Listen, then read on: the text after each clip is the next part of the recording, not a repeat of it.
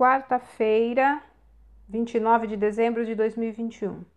A leitura do texto bíblico está no livro de Amós, capítulo 7, dos versículos 1 até o 6. O título de hoje é Ore.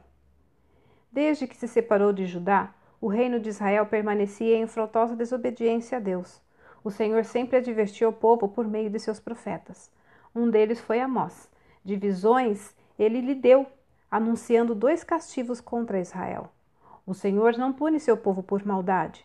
No entanto, o Senhor disciplina quem ama, e ele conhece o nosso íntimo. Quando estamos num bom momento, nossa tendência é esquecê-lo. Quando enfrentamos dificuldades, muitas vezes tentamos todas as alternativas ao nosso alcance antes de nos voltarmos para ele. Isso é verdade, você não concorda? E sempre foi assim. Diante de guerras ou pragas, o povo de Deus com frequência buscava socorro em outras nações ou em falsos deuses, e após tudo dar errado, clamavam pela ajuda do Senhor. Agora Deus avisava que enviaria gafanhotos e uma seca severa, e com certeza acabaria com as colheitas e, por consequência, com a saúde e economia do povo. Mas Amós intercede por Israel para que isso não aconteça. O profeta apela para que Deus poupe o povo por causa de sua extrema impotência e fraqueza, reconhecendo que não resistiriam ao castigo. Em sua infinita misericórdia, Deus muda o curso de suas obras.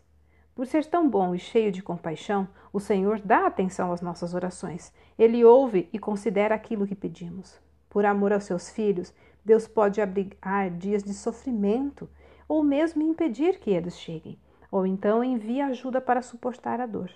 Sei que muitas vezes a angústia é tão intensa que nos sentimos abandonados por Deus. Orar parece inútil, pois temos a sensação de que Ele nem está nos ouvindo. Mas quero lembrá-lo de que, embora você se sinta assim, isso não é verdade. Deus não muda. Ele ouviu o pedido de Amós e também escuta a sua oração. Por isso, confie e ore.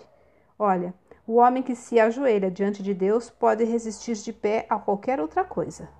Texto retirado do presente diário da Rádio Transmundial, edição 24.